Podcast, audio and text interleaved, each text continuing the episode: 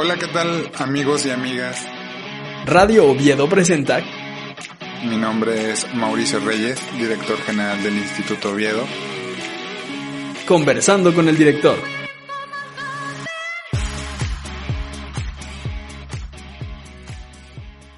Hola, ¿qué tal amigos y amigas? Yo soy Mauricio Reyes, director general del Instituto Oviedo y es un gusto poder llegar a sus oídos en esta ocasión con este segundo episodio de Conversando con el director.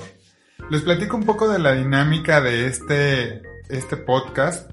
Eh, va a estar dividido en dos partes. En la primera vamos a estar conversando con distintas personas invitadas que pertenecen a la comunidad educativa de Oviedo. Y en la segunda parte voy a estar contestando algunas de las dudas que ustedes amablemente me hicieron llegar a través de nuestras redes sociales. Hoy estoy muy contento porque como madrina de lujo de este espacio tenemos a la maestra Paola Rebollo, directora de Cultura Sor Juana. Paola, bienvenida. Hola, muchísimas gracias por la invitación. Gracias a ti por estar aquí. Y bueno, pues Paola, ¿cuánto tiempo ya trabajando en Instituto Oviedo? Eh, justo este mes, cuatro años. Muy bien. ¿Cuántas cosas han pasado en todos estos, todos estos cuatro años en tu vida, en tu vida laboral? Pues muchísimo, muchísimo y, y Cultura Sor Juana ha sido un proyecto que a lo largo de estos, de estos cuatro años ha crecido y ha evolucionado tremendamente. En 2016, cuando yo llegué aquí a Oviedo, eh, para empezar, Instituto Oviedo era únicamente el campus metropolitano, ahí estaban concentradas las cuatro secciones con la mitad de la matrícula que actualmente tenemos. Y cultura era un departamento que daba un servicio como academias eh, en horario extraescolar, ¿no? Y había algunos grupos, algunas clases muy bonitas, eh, pero sí era un proyecto de calidad pero pequeño. Y en 2017, eh, pues eh, la proyección y la ambición también de que esto se volviera algo más, algo más propositivo, algo que, realmente aportara al proyecto Oviedo, se convierte en cultura Oviedo, ¿no? Dejamos de ser solamente como un accesorio a convertirnos en nuestro propio departamento. En 2017 también es cuando entra al equipo Roberto Mosqueda, que se convierte en nuestro coordinador artístico y que también empuja muchísimo el crecimiento de, del proyecto. Entonces, eh, ya Cultura Sor Juana no nada más es la oferta de las academias extraescolares, también es aportación a la currícula de las cuatro secciones, también se vuelve una, un espacio de programación para todo público, para todas las edades, no únicamente actividades escolares o de corte infantil, que han sido siempre nuestro punto de partida y de inspiración, ¿no? Nos debemos al Oviedo y a su comunidad, pero no únicamente podemos llegar a ellos, no tenemos mucho que decir, mucho que proponer. Las características de los espacios con los que contamos aquí adentro nos permiten producir, ejecutar y presentar espectáculos de corte profesional, ¿no? Y hemos tenido, gracias también al apoyo del, del Consejo Fundador, muchos espectáculos de, de, calibre profesional, ¿no? Ok, estamos entonces en la historia de Cultura Sor Juana en 2017, ¿cierto? Correcto. Vamos a hacer una pausa en, esta, en estos dos años y ahorita nos cuentas un poco de esos dos años que nos faltan, pero me gustaría que me platicaras primero quién es Paola Rebollo. Ok, pues soy una mujer originaria de la Ciudad de México. Eh, a, cuando tenía 12 años me vine a vivir aquí a León, Guanajuato con mi familia por temas de trabajo de mi papá. Y aquí estuve residiendo hasta que ingresé a la Universidad de Guanajuato y me fui a vivir allá, donde me quedé a vivir y trabajar 10 años. Eh, fui parte de, del cuerpo docente del Departamento de Artes Visuales de la Universidad de Guanajuato y ahí mismo fue donde cursé la maestría en Artes Visuales. Eh, después eh, me casé, tuve un hijo, soy una orgullosísima mamá de un alumno de aquí de, del Oviedo. Emilio tiene siete años y la verdad es que es mi inspiración para hacer todo lo que hago y la razón por la que hago todo cada día. Y que aparte es una presencia constante en todas las actividades de Cultura Sor Juana y que las disfruta, me ha tocado verlo, las disfruta con toda el alma, ¿no? Sí, sí, Emilio es un ávido consumidor, le gusta muchísimo ir a las exposiciones, le gusta eh, los conciertos es su hit, ¿no? Le gusta bailar, brincar y todo, le encanta el teatro. Ya este me pregunta, "Mamá, pero este es una actividad de adultos o también puede ir los niños?" No, o sea, pueden ir los niños. Sí, le encanta, le encanta. Entonces, y a mí también pues me motiva muchísimo saber que puedo compartir gran parte de mi trabajo con él, ¿no? Claro, y además es bien interesante que sea parte de la comunidad Oviedo porque también te va dando como esa eh, feedback o esa retroalimentación de cómo viven los chicos de su edad eh, a través de él y de sus compañeros, pues todas las, las opciones que ofrece Cultura Sor Juana, ¿no? Sí, claro, no, Emilio siempre me da norte para todo, ¿no? desde cómo estoy llevando el rigor en mis tiempos, en el trabajo, el espacio, la manera en que me comunico, eh, eh, la efectividad de, de si los productos estuvieron bien diseñados para ellos o no. Mamá me encantó, mamá qué aburrido, ¿no? Entonces, sí, la verdad es que es un gran, es un gran maestro en mi, en mi vida. Perfecto. ¿Qué más? Y bueno, eh, después de trabajar un tiempo, un tiempo en, en, el Departamento de Artes Visuales y también en el Departamento de Música de la Universidad de Guanajuato, eh, regreso a vivir aquí a, aquí a León y eh, estuve dando unas clases en los talleres infantiles y sabatinos del Fórum Cultural Guanajuato. Después de eso, eh, estuve teniendo unas pláticas con una ah, eh, chica que iba conmigo en la licenciatura un poco más arriba y ella actualmente, desde entonces actualmente, es coordinadora de servicios educativos en, el, en mi Museo Universitario de La Salle y me dijo, me invitó a conocer el museo y el proyecto, conocí a Mari Carmen Aranda, quien es la coordinadora del museo y este y me avalaron de los proyectos que estaban haciendo eh, y bueno, estábamos revisando por ahí posibilidades de, colaboración cuando recibí una, una llamada del, del Instituto Viedo que estaban buscando a alguien para la coordinación de, de academias culturales. Yo francamente no conocía el proyecto del Instituto Viedo más allá de cuando me iba a correr al Metropolitano y que veía las instalaciones increíbles desde la pista pero no sabía qué pasaba ni de qué se trataba, nada, ¿no? ¿Y qué pensaste en ese momento? Pues en ese momento, eh, cuando me dijeron Oviedo y lo googleé y ya vi de qué se trataba, dije, bueno, pues no sé cómo qué podría hacer yo ahí eh, no, había trabajado, eh, había trabajado mucho tiempo con niños. Cuando estuve en Guanajuato, todo el tiempo que estuve en Guanajuato formé parte de un colectivo que se llamaba TAN 473, que era un colectivo de arte social. Y nos dedicábamos a llevar talleres a, las, a diferentes comunidades en Guanajuato. Al principio éramos muy ambiciosos, queríamos ir a todos lados. Y después nos limitamos a seis comunidades para ser más constantes, porque eh, lo que sí notábamos era como un resentimiento cuando volvíamos a rotar tardábamos mucho en volver a la misma comunidad y entonces como que los niños se olvidaban de nosotros o pensaban que ya no íbamos a regresar y tal. Teníamos nuestra base, nuestro, nuestra comunidad sede eran las chicas del internado del Buen Pastor, que está subiendo a la calzada de Guadalupe ahí en Guanajuato y es un centro de rehabilitación familiar y las niñas viven ahí de lunes a sábado y había chiquitas desde 4 años hasta chicas de 18. Entonces ahí era como nuestra base. Íbamos todos los días, la que eran la, coordinadora principal era una chica de Estados Unidos que todavía vive en Guanajuato que se llama Katie Clancy, que, que tiene un proyecto con, con, una fundación que se llama Muscoca y su lema es Do Good as You Go. Entonces son puros viajeros que van por el mundo en, en campers y mientras cada escala que van haciendo hacen una actividad de aportación social. La mayoría son artistas o comunicólogos o fotógrafos.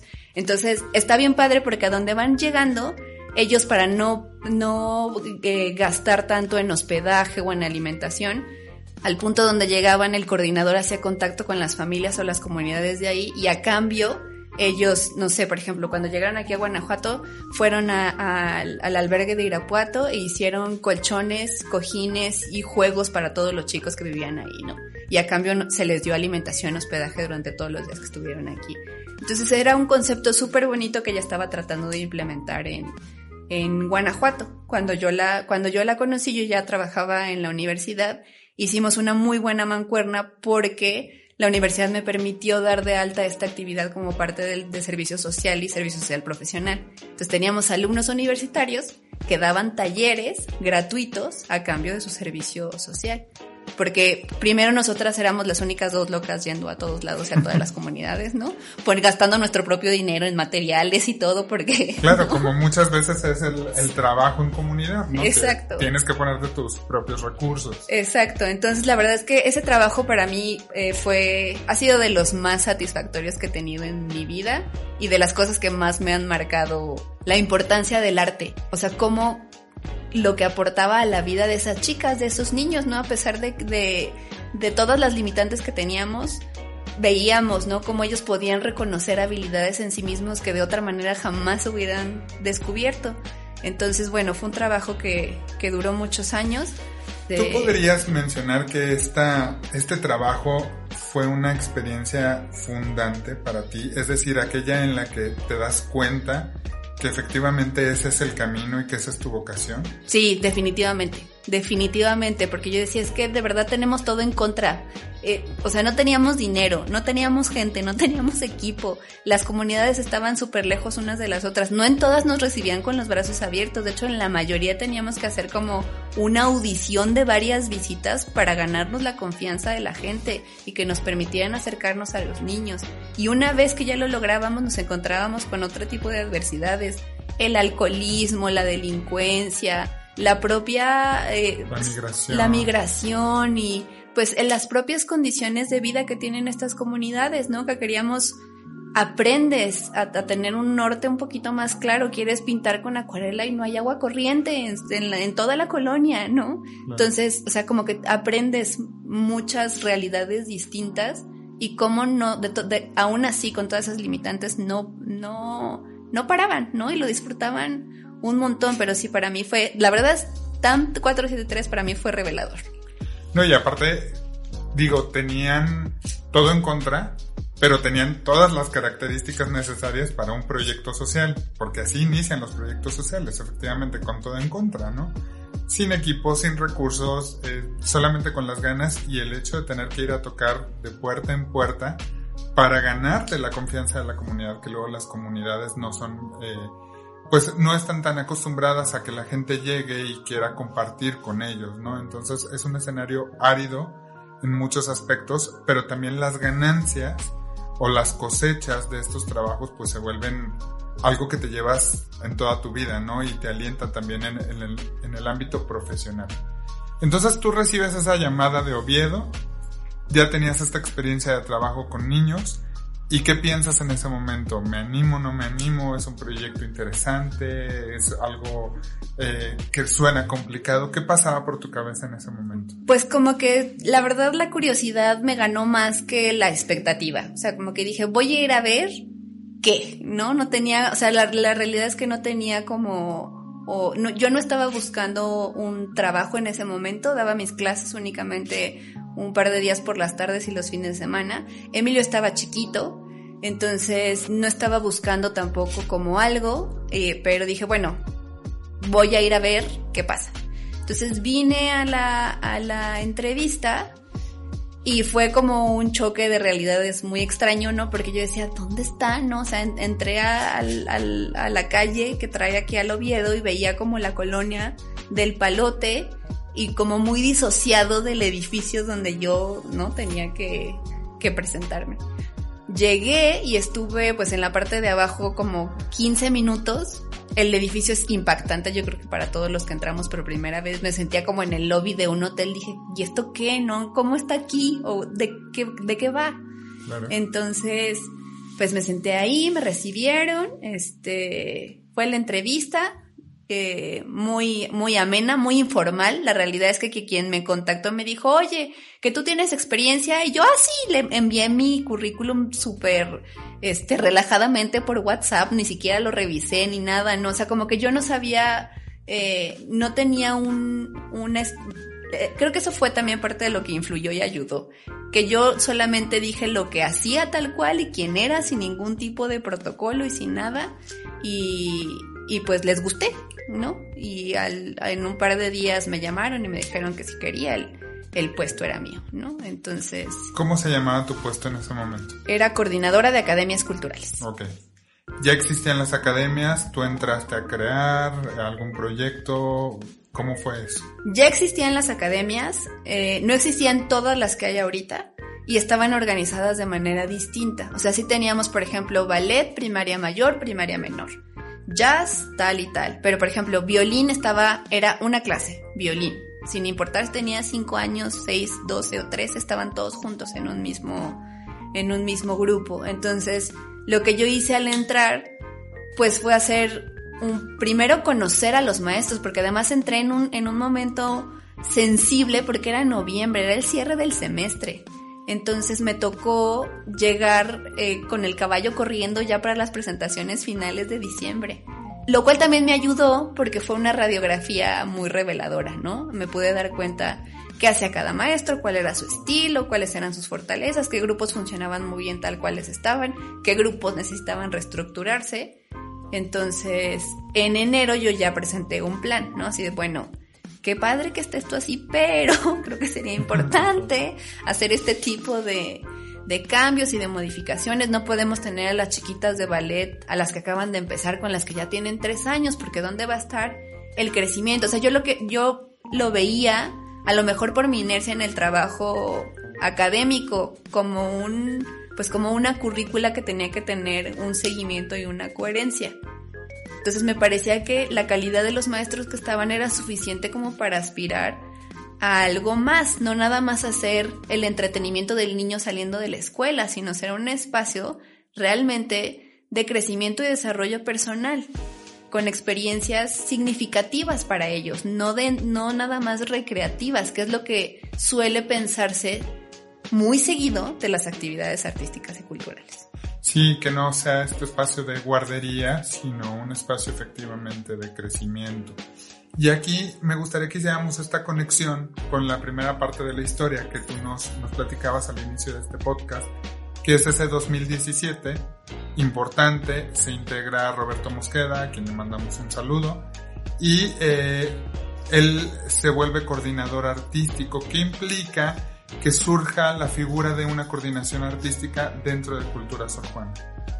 Pues fue una gran catapulta porque la realidad es que la coordinación de academias es una función muy operativa. Hay que estar, eh, yo rara vez estaba sentada en mi escritorio porque había que estar de un lado a otro, de un salón a otro, que si la chiquita ya no entró a clase, que si dejó las castañuelas, que si la bocina no prende, o sea, hay que, hay que estar operando en los lugares todo el tiempo y hay que estar dándole los apoyos a los maestros que sean necesarios. Y aunque en ese momento eh, el equipo de maestros todavía no era tan grande, era suficiente. El tema, lo que lo hacía el de un reto es que era simultáneo. O sea, al mismo tiempo todo kinder y primaria baja estaban en una clase en diferentes espacios. Entonces yo no tenía realmente la oportunidad en tiempo de estar supervisando la calidad de todo como a mí me hubiera gustado. O sea, sí, obviamente sí tenía, sí, sí observaba clases y todo, pero no, no me daba, no me daba la vida para poder generar como un proyecto más ambicioso con los tiempos que yo tenía marcados. Entonces, influyó que Afortunadamente se nos asigna un asistente que nos ayuda con esta operatividad, pasar listas, eh, subir calificaciones, reportarse por teléfono y entonces Roberto y yo nos pudimos concentrar en empujar el proyecto, ¿no? Y en ver de qué manera lo podíamos, lo podíamos hacer crecer, porque fue pues fue ver como el potencial de todos los maestros y que podían llegar más allá, ¿no? No, no nada más la clase, sino un montaje y luego del montaje, bueno, lo abrimos a todo público y lo promovemos y, y que sea este algo, algo que se pueda disfrutar en, en, toda la comunidad, ¿no? No nada más comunidad Oviedo, sino sociedad en, en general. ¿Cuál fue la siguiente estación a la que llegaron después de esta aparición de la coordinación artística, ¿hacia dónde llega el proyecto? Bueno, en nuestro primer festival cultural juntos logramos muchísimas cosas. Eh, empezamos a, a, coquetear con los proyectos profesionales que se hacían en el Estado.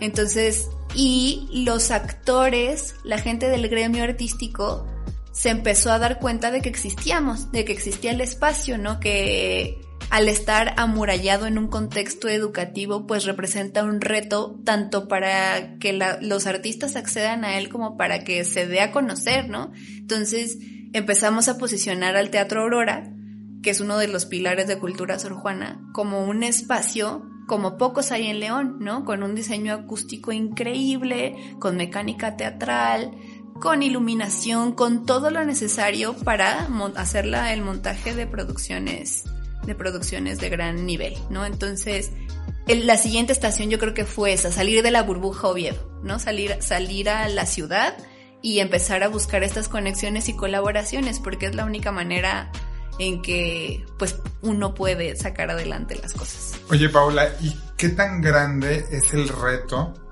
de salir de esta burbuja y en una ciudad como León, Guanajuato, donde sabemos y ya hemos tenido oportunidad de platicarlo muchas veces que hay una gran necesidad de creación de públicos. Y qué tan difícil fue el salir de este de esta burbuja del Oviedo donde efectivamente el arte se respira en, cada uno de los rincones, donde hay una clara intención de la formación artística de alumnos, de personal, eh, de padres de familia, y salir a esta parte del exterior y encontrarnos con, con estos escenarios donde de repente eh, cuesta un poco de trabajo que las propuestas artísticas eh, generen la asistencia del público.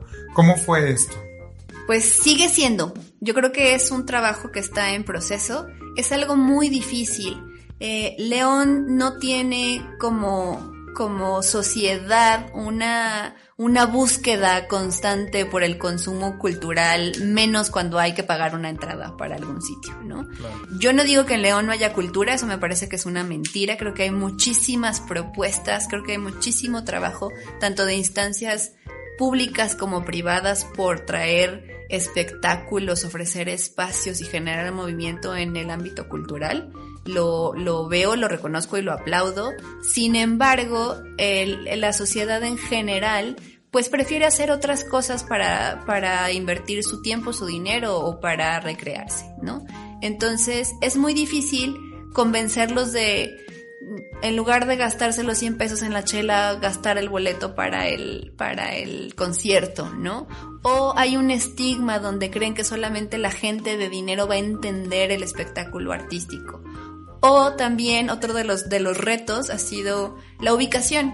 Estamos al norte de la ciudad, y el consumo más orgánico de este tipo de espectáculos está completamente centralizado, donde la gente a lo mejor sin querer iba pasando enfrente del Griver y se da cuenta que hay una exposición y entra, pero no porque tenga agendado ir a la exposición, ¿no? A menos que sea la inauguración y alguien lo haya invitado.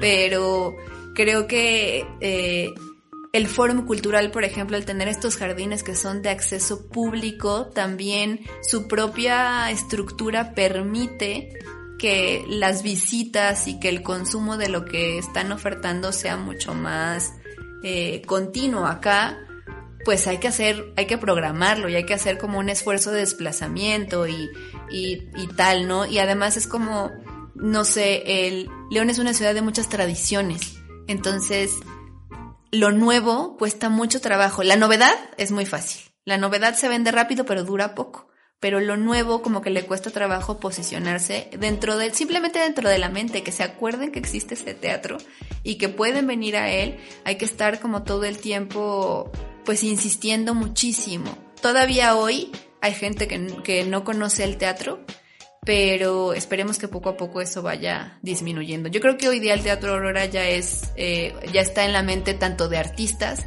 de productores, de iluminadores, de escenógrafos, de bailarines, eh, además de que los, la propia comunidad Oviedo, yo, yo he visto cómo comparten fotografías, videos, espectáculos que hay en el teatro, es, es, algo para sentirse la verdad muy orgulloso. Entonces, bueno, poco a poco se ha ido, se ha ido posicionando, pero aún es un esfuerzo que no está, que no está logrado al 100. Sí, y sobre todo, bueno, este espacio como es, este espacio tan rico como ha sido el Teatro Aurora, que ha albergado eh, espectáculos no solamente locales, sino también de talla internacional, ¿no? Que ha presentado propuestas al norte de la ciudad, como tú lo dices, que no había, no había un espacio eh, para esta zona. Y, y sobre todo que el trabajo de posicionarlo, pues ha caído básicamente en, sobre tus hombros, ¿no? Y sobre todo todo tu equipo que es un equipo pues bastante comprometido y que ha ido creciendo también al paso del tiempo. ¿Cómo es que se va conformando el equipo de lo que ahora podemos llamar Cultura Sor Juan? Bueno, nuestra base siempre han sido los docentes de las academias de las distintas disciplinas. Después de, de, estos, eh, de los maestros, que son pues a quienes les debemos todo, eh, vino eh, los, las asistentes que fueron estos apoyos administrativos pero también salvadoras de la vida. La verdad es que sí nos ayudan de una manera tremenda. Eh, luego vino eh, la coordinación artística, la jefatura de foro, em, después se integró, afortunadamente cuando los espacios empezaron a tener eco y se empezaron a reconocer, se integró con nosotros también una persona de relaciones públicas que nos ayudaba a hacer convenios o lazos con otras instituciones con las que podíamos hacer intercambios. Y bueno, también em, están las, diferentes coordinaciones ya como en las áreas más especializadas. Entre esto también tenemos a, los docentes que se convierten en directores de las compañías. Las compañías son un proyecto que son el, yo lo llamaría como el puente entre la, las, las academias culturales y el ejercicio profesional o las programaciones que tenemos para todo público. Las compañías son, son espacios de práctica de alguna disciplina, como lo es la danza, el teatro o la, el ensamble sinfónico, donde ellos tienen un entrenamiento preprofesional con maestros especialistas en, en estas áreas, ¿no? Y se genera un trabajo de, pues, de alto rigor y se hace un montaje al final de, de cada año, ¿no? Entonces, esto también las compañías de verdad ha sido un trabajo brutal. Fueron la solidificación de las compañías también es una gran aportación que hizo Roberto al proyecto, ¿no? Como darle todo este corte muy serio, muy formal, decir cuando vas a una audición, esto es lo que te van a decir. En clase eh, así tienes que venir. No puedes hacer tal como como que los chicos estuvieran muy acostumbrados para que el día de mañana quien quiera ser bailarín, actor o lo que fuera, llegase listo con todas estas eh, estos requisitos, ¿no? Físicos, de comportamiento, de protocolo, que supieran exactamente qué tienes que hacer antes de llegar a una audición. Simplemente para audicionar si quieres ser bailarín a la Escuela Nacional de Danza o quieres presentar, eh, eh, aplicar para la Escuela de, Artes Escénicas de la Universidad de Guanajuato. ¿Qué tienes que hacer? ¿Cómo te comportas? ¿Cómo es una clase? ¿Lo vas a lograr? O sea, toda esta preparación se las van dando desde ahorita y yo creo que eso es algo súper único que tiene, que tiene el proyecto. Y yo te pediría, Paola, que hicieras el comercial y nos platicaras cuántas compañías tiene hoy en día Cultura Sor Juana.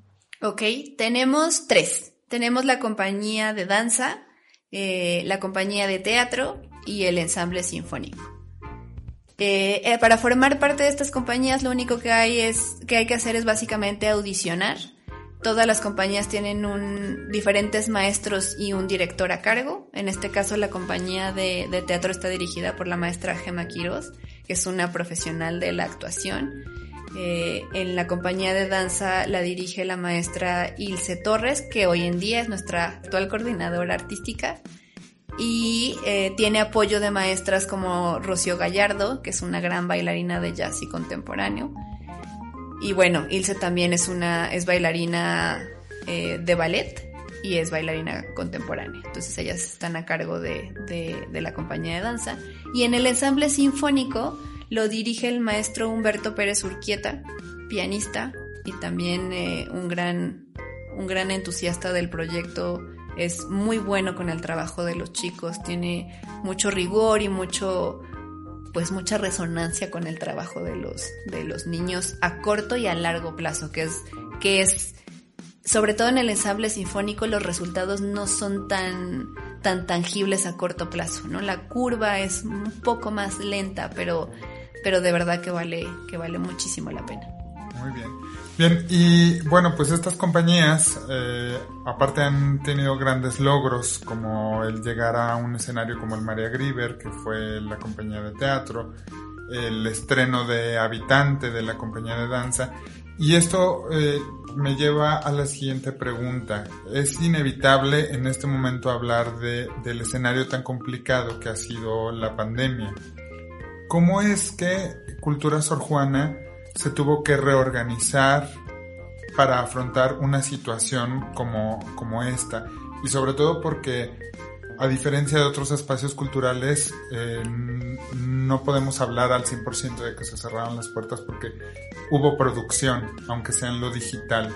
Hubo una cartelera bastante rica para, la, para lo que implicó la pandemia. Entonces, ¿cómo fue este proceso?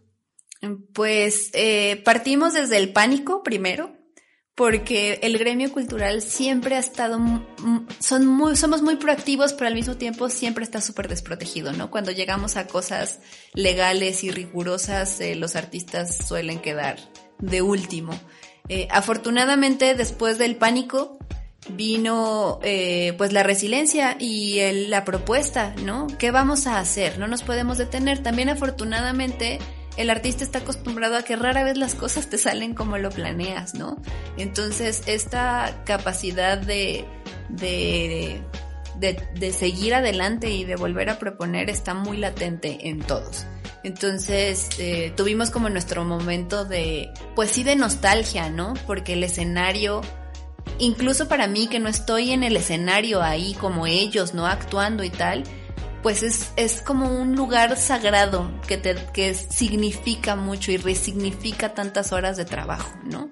A veces es justo en el escenario o en el teatro donde después de seis meses de ensayo se logra llegar a, a un lugar. Entonces sí fue fuerte, pues pensar que no iba, eso no iba a pasar hasta quién sabe cuándo, ¿no? Pero eh, después de un, después de pues unos días, porque fue muy breve, nos reagrupamos, hablamos, yo los escuché, eh, tuvimos este momento pues sí para, para, para, externar nuestras preocupaciones y nuestras ansiedades, porque era la única manera, ¿no? Reconocerlas y decirlas en voz alta y ver qué íbamos a hacer de ahí para adelante. Entonces, pues eh, platicando con todo el equipo, pues propusimos, no tenemos que seguir trabajando, tenemos que seguir buscando otras maneras y fue cuando migramos el trabajo al formato al formato virtual. Al inicio fue duro, sobre todo porque, pues porque el, el, contacto y lo presencial tienen cosas, sobre todo en la práctica artística, que son irreemplazables, ¿no? Entonces, las maestras me decían, es que, ¿cómo le voy a hacer cuando yo vea que no está haciendo bien no sé, la postura de ballet y yo la quiera corregir, cuando lo tengo ahí, pues hago un lado su bracito o lo que sea, o le explico cómo, y ahora, o sea, como muy ofuscados, ¿no? Naturalmente. Claro. ¿Cómo voy a hacer para ser un buen maestro en este formato que me limita tanto? Entonces, eh, y lo mismo de parte de los niños, ¿no? Y de los papás, ¿no? Pero ¿cómo le vamos a hacer? Yo no entiendo. Entonces hubo ahí una segunda parte donde después del, del melodrama vino la ofuscación, ¿no? Donde todo el mundo se sentía muy contrariado.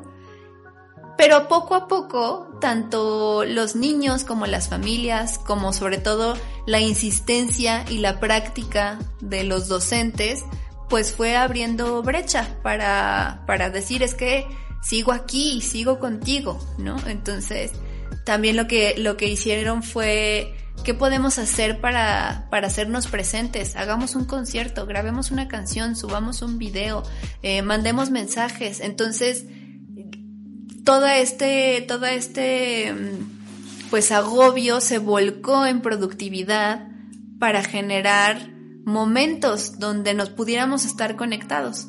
Y esto ha sido, y de manera muy honesta y muy pura. Entonces creo que también los niños fácilmente lo leen, ¿no? Como la intención con la que tú estás haciendo las cosas y los muchachos, ¿no? Entonces, eh, yo veía a los maestros que a lo mejor tenían un par de horas de clase, pero que se conectaban media hora con cada niño de sus 15 para saludarlos y para decirles, ¿no? O sea, veía como tanta entrega y tanta pasión que siempre los ha caracterizado, que así que hizo que poco a poco volviéramos a recuperar la confianza de las familias, que nos adaptáramos unos unos como productores y, otros como receptores de este nuevo, de estos nueva eh, normalidad. y, y, pues nada, creo que ha salido bastante bien porque eh, hicimos, no dejamos de hacer nada de lo que queríamos, simplemente lo tuvimos que hacer diferente. Sí, la verdad es que a mí me, me tocó, y lo, y lo, digo con mucho gusto, el estar en, en varios de estos espacios con las compañías, eh, ver también la migración de las academias a lo virtual, la aceptación que han tenido pero también hablar de la programación que presentó Cultura Sor Juana durante el ejercicio de marzo a junio, que fue cuando todo el mundo estaba paralizado porque aparte no nos decían con claridad cuándo íbamos a volver, nos hablaban de dos semanas y dos semanas más, y aún así Cultura Sor Juana pudo presentar una cartelera bastante rica, ¿no? Entonces creo que es un ejemplo de resiliencia, como tú lo dices, pero también de un gran equipo que está comprometido y sobre todo que tiene esa vocación hacia la educación artística, hacia el compartir por sobre lo que sea, ¿no? Sea en presencial, sea a través de una pantalla, sea a través de lo que sea. Eh, me gustaría que nos platicaras qué viene, ejercicios donde se busca integrar a los barrios, eh, que, rodean las, instalaciones del instituto o del propio eh, centro cultural. Estas programaciones interesantes con, el, con la Secretaría de Cultura del Estado de Guanajuato, participaciones con el Instituto Cultural, ¿qué es lo que viene en, mediano y largo plazo para Cultura Sor Juana? Vale, pues aprovechando este, esta recapitulación de lo que vendrá, eh, justo terminamos la programación del Festival Habitante de Cultura Sor Juana, donde tuvimos eh, conciertos, obras de teatro, el estreno de la temporada de Habitante eh, y un montón de colaboraciones que también fueron posibles gracias a que aplicamos para el apoyo de espacios independientes del Instituto Estatal de la Cultura y nos vimos favorecidos, ¿no? Entonces, este tipo de alianzas que de alguna manera ya existían de una de forma eh, pues no sé, eventual, se comienza a formalizarse a través de este tipo de, apoyos. Entonces, eh, hemos conocido más gente, conocemos más artistas, sobre todo creo que hay una gran conciencia de que la única forma de lograrlo juntos es colaborando, ¿no? Entonces, eh, hay mucha disposición de espacio, de escucha, de, bueno, si yo necesito un espacio y tú lo tienes, yo tengo un evento y quiero grabar, ¿cómo hacemos para ayudarnos? Entonces, me queda claro que no, no, no, va a parar ahí. Eh, eh, cerramos con muy buenos resultados. La, primera, la función que tuvimos dentro del, dentro del festival, yo tenía miedo porque la gente, dije, la gente no va a venir, no va a venir al teatro y tuvimos casa llena, ¿no? Casa llena con los nuevos estándares que nos marca que nos marca la nueva normalidad. Pero aún así, eh, creo que pudimos todos notar y leer las ganas de la gente de volver a consumir cultura, de estar ahí, de sentir, de que algo que te provoque emoción, de que te inspire, de que te haga eh, reflexionar o enojar o sudar o algo, ¿no? O sea, algo que detone esas emociones que están pues entumidas por el miedo de lo que está pasando. O incluso hacer una catarsis, ¿no? Como fue el caso de Habitante, que le fue excelentemente bien en su temporada y varias personas que tuvieron la oportunidad de, de, asistir decían, es que me hizo trabajar o aflorar estos sentimientos que desde marzo, desde que empezó el encierro, desde que empezó todo este asunto, pues están ahí contenidos, ¿no? Y a través de la expresión de los chicos, a través de la danza, pues surgían, ¿no? Y hacías esa catarsis de, de, de estos sentimientos que estaban ahí.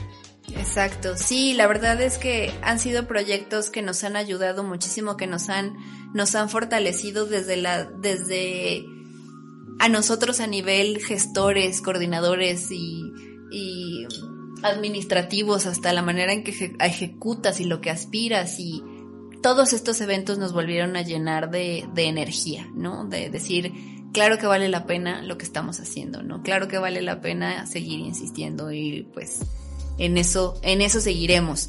Y bueno, ahora en diciembre eh, tenemos eh, el cierre del semestre y todos nuestros maestros de academias culturales de bloques de arte, que son las clases de arte que están curricularmente en secundaria y preparatoria, de eh, compañías y de grupos como el ensamble de rock o la, academia de, de discografía, que ya generan productos como conciertos, que ya tenemos varios en nuestras redes. Eh, preparan como este, este momento de cierre. Entonces, desde que iniciamos el semestre, los maestros han estado preparando una presentación para, para que los chicos no sientan que, que, que no le dimos ese momento ¿no? de importancia al trabajo de seis meses. Entonces, eh, normalmente lo que se solía hacer era que tenían, teníamos una temporada súper, eh, súper ardua de funciones en diciembre, ¿no? Como el equipo de comunicación, no me dejará mentir, los teníamos cubriendo eventos dos o tres cada día por dos semanas, porque la, los frutos de este trabajo son muchísimos. Entonces, no queremos que esto se deje de, se deje de percibir, porque de verdad los maestros están haciendo un trabajo impecable, se ve, se se pueden sentir y ver los resultados aún en el formato a distancia. Entonces me parece que es muy valioso que los chicos puedan verse, que los papás y los demás podamos reconocer y aplaudirles pues el buen trabajo que han hecho durante todo este tiempo. Entonces vamos a hacer unos, unos un cierre virtual, ¿no? En cada academia y una y un, un video de donde englobamos como el resumen el resumen de todo y empezamos a programar eh, el próximo año. Sí, que por cierto les mandamos un saludo al equipo de comunicación que luego siempre están presentes en, en todo. En todo y sobre todo en los eventos de cultura Sor Juana y que... Sí, la verdad es que comunicación son, son tremendos, ustedes lo saben que los amamos. Son los que nos hacen llegar la evidencia, los que ayudaron en la parte de los eventos virtuales y bueno, pues agradecidísimos con ellos. Bueno, pues eh, llegamos ya al final de este espacio, de esta entrevista. Paola, yo te agradezco mucho tu presencia, el, haber sido eh, la primera persona del Instituto Oviedo que entrevisto en, en este podcast. Sabes que, que, te admiro muchísimo, que agradezco toda tu entrega y, y sobre todo ese entusiasmo que siempre tienes en tu trabajo, en la vida. Este, una mujer que admiro muchísimo, te agradezco la presencia, el haberte compartido con las personas que nos están escuchando. Y me gustaría que nos dijeras eh, dónde podemos encontrar Cultura Sor Juana, dónde nos podemos enterar de qué está pasando. Facebook, eh, página de internet, ¿dónde, ¿dónde nos enteramos qué pasa en Cultura Sor Juana? Vale, pues no, muchas gracias a ti por la invitación. Ha sido un espacio, la verdad, muy rico para platicar y recordar de cosas que, que luego comienzan, comienzan a olvidarse. Es un espacio eh, también muy oportuno para agradecer y reconocer el trabajo de, del equipo de cultura, de comunicación, tu confianza. Yo de verdad muchísimas gracias a, Ilse, a Ruth, a Donna, a Carlos, a todo el Dream Team que están ahí, a todos los profesores. Saben que sin ustedes nada de esto sería posible. Y para consultar el trabajo de lo que hace este gran equipo, eh, visiten la página de Cultura Sor Juana en Facebook en Instagram y también en las redes de Instituto Oviedo así. Perfecto, Paola, pues muchísimas gracias. Con esto llegamos al término de este primer bloque y yo regreso en un momentito más para responder las preguntas que me hicieron llegar. Bueno, pues continuamos en este podcast de Conversando con el Director y les agradezco muchísimo las preguntas que me hicieron llegar a través de las redes sociales. Les recuerdo que esta dinámica la vamos a tener en todos los episodios, ya sea en Facebook o en Instagram. Ustedes pueden dejarnos sus preguntas, sus dudas y yo con gusto las contesto. Vamos a empezar. La primera pregunta nos la hace Villaseca94 y es, ¿qué es lo que más te gusta de trabajar en el Oviedo? Mira, pues déjame te platico que lo que más me gusta de trabajar en Oviedo es la comunidad. ¿Qué entendemos por comunidad? Bueno, pues eh, lo que conformamos docentes, directivos, coordinaciones, padres de familia y alumnos. Creo que somos una comunidad súper propositiva, una comunidad muy eh, que siempre estamos buscando innovar y sobre todo que no le tenemos miedo a los retos. Este reto que ha significado la pandemia, la verdad es que nos hemos entregado eh, de corazón y creo que juntos hemos crecido bastante como comunidad. Entonces, lo que a mí me encanta de trabajar en Oviedo es la comunidad que conformamos todos y todas. La siguiente pregunta eh, la hace Blick y me pregunta cuántos años tengo y qué estudié. Bueno, déjame decirte que tengo 34 años y estudié historia en la Universidad de Guanajuato y también la licenciatura en comunicación. Otra pregunta es, ¿cuál es tu plan de vida en 5 años? ¿Cómo era usted en la preparatoria? Esta pregunta la hace Eve Alvarado. Híjole, bueno, pues mi plan de vida en 5 años, eh, quiero eh, seguir perteneciendo a esta comunidad, quiero seguir acompañando a esta comunidad que en cinco años tenga exalumnos que vengan de visita, que vengan a platicarnos sus logros. Eh, en la parte profesional, evidentemente, pues me gustaría seguir adquiriendo nuevos conocimientos, sobre todo que faciliten el desempeño de mis funciones como director. Y pues bueno, evidentemente seguir contando con mi familia y con mis amigos, ¿no? ¿Cómo era yo en la preparatoria? La verdad es que te puedo decir que era una persona bastante inquieta. No era mal estudiante, pero siempre estaba buscando qué hacer. Mis calificaciones, yo, yo siempre fui un, una persona humanista, entonces siempre me gustaron las materias de historia, historia del arte, comunicación. Entonces mis calificaciones más altas eran en, en estas materias uno que otro extraordinario, siendo sinceros, ¿por qué no? En la preparatoria en matemáticas, física, que luego sí eran como mi coco. Pero también era un estudiante bastante inquieto y que siempre estaba, estaba proponiendo, siempre estaba en las actividades culturales, organizando la semana cultural, organizando las bienvenidas de mis compañeros de otros eh, grados, entonces estaba en todo. Eh, ¿cuál, es su mayor, ¿Cuál es el mayor reto ante la pandemia para el instituto? Eh, esta pregunta la hace Uriel Esqueda. Fíjate, Uriel, que yo creo que uno de los más grandes retos es seguir permaneciendo unidos como comunidad. Eh, hemos buscado y hemos trabajado en que los medios por los cuales llegamos a las casas de nuestros alumnos y alumnas eh, nos acerquen con ellos. Y no solamente estamos pensando en los alumnos y alumnas, también estamos pensando en las familias que los acompañan. Entendemos que esta situación ha sido difícil para todos y todas, pero también entendemos que contamos eh, con muchísimas familias y que cada una tiene una configuración distinta. Entonces, ese es uno de los más grandes retos, el hecho de poder eh, acompañar a todos y cada uno de los integrantes de la comunidad frente a esta situación que ha resultado complicada a nivel mundial. Sebastián Carranza me pregunta, ¿usted ama su trabajo? Sebastián, así es. Eh, la verdad es que todos los días mm, me levanto con la firme convicción de entregar lo mejor que pueda a mi trabajo. Yo siempre eh, lo digo que, y, lo he compartido con mi equipo de trabajo, que cada que pisamos eh, la institución al, iniciar un día es un ofrecimiento. Entonces vienes y te ofreces con todo lo que eres, con toda tu historia, eh, con tus luces y tus sombras. Y la verdad es que sí, la educación es uno de los ámbitos que más me gustan. Y por supuesto que trabajar en Oviedo y, y ser director es algo de lo que más amo en mi vida. Andrés Mares me pregunta, ¿qué se siente ser el director? Híjole, te voy a decir que se siente bien padre. La verdad es que es una experiencia muy bonita, pero en este momento no tengo toda la fotografía completa porque me falta algo muy importante que son ustedes como alumnos en las aulas.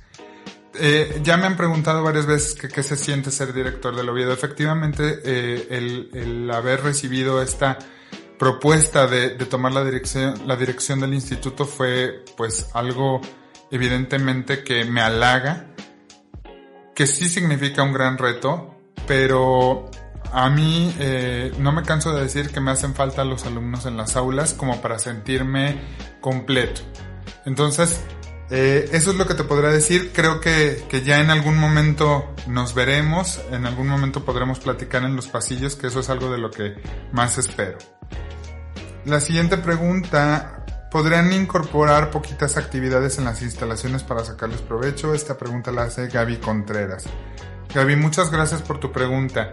Mira, nosotros estamos sujetos a la evolución del semáforo y evidentemente a lo que nuestras instituciones rectoras digan. Esto es la Secretaría de Educación de Guanajuato y la Secretaría de Salud.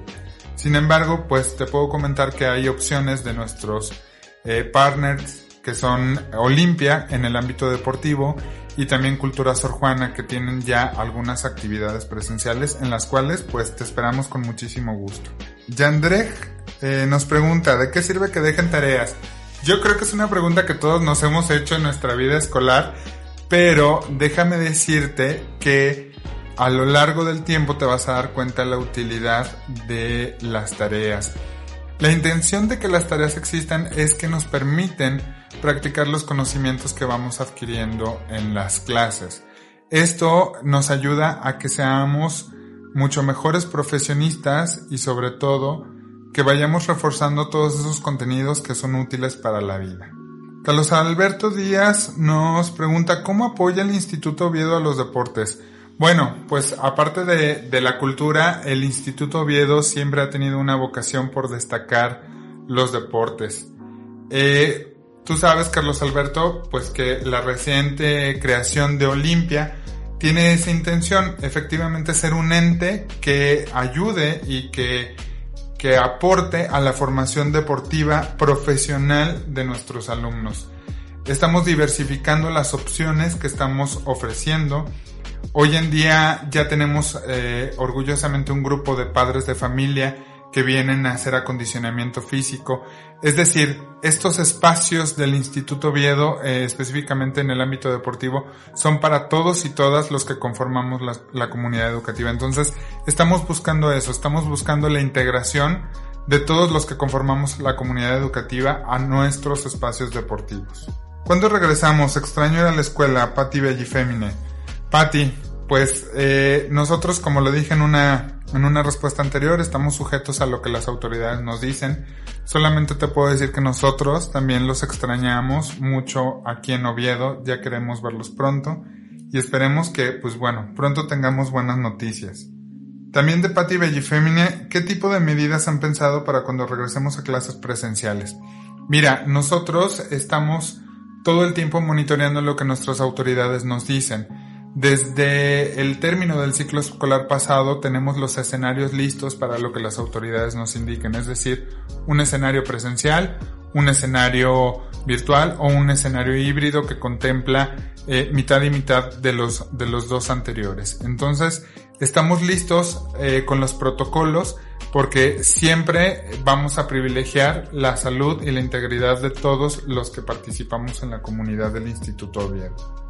¿Qué esperas cambiar en el Oviedo como director general? Esta pregunta la hace Julio Velázquez. Muchas gracias Julio, sin duda una pregunta muy interesante. Eh, más que cambiar como entenderlo como una decisión propia, creo que mi papel, como ya lo he dicho, es acompañar y los cambios vendrán siempre en bienestar de la comunidad. Es decir, los cambios serán unos cambios informados, unos cambios que decidamos hacer en conjunto todos los que formamos parte del instituto y siempre buscando el bienestar de todos y todas. Bueno, pues con esto llegamos al final de este podcast. Yo les agradezco muchísimo su participación. Me dio mucho gusto leer sus dudas. Los invito y las invito a que sigan participando. Nos vemos en el siguiente episodio. Mi nombre es Mauricio Reyes. Hasta la próxima. Acabas de escuchar Conversando con el director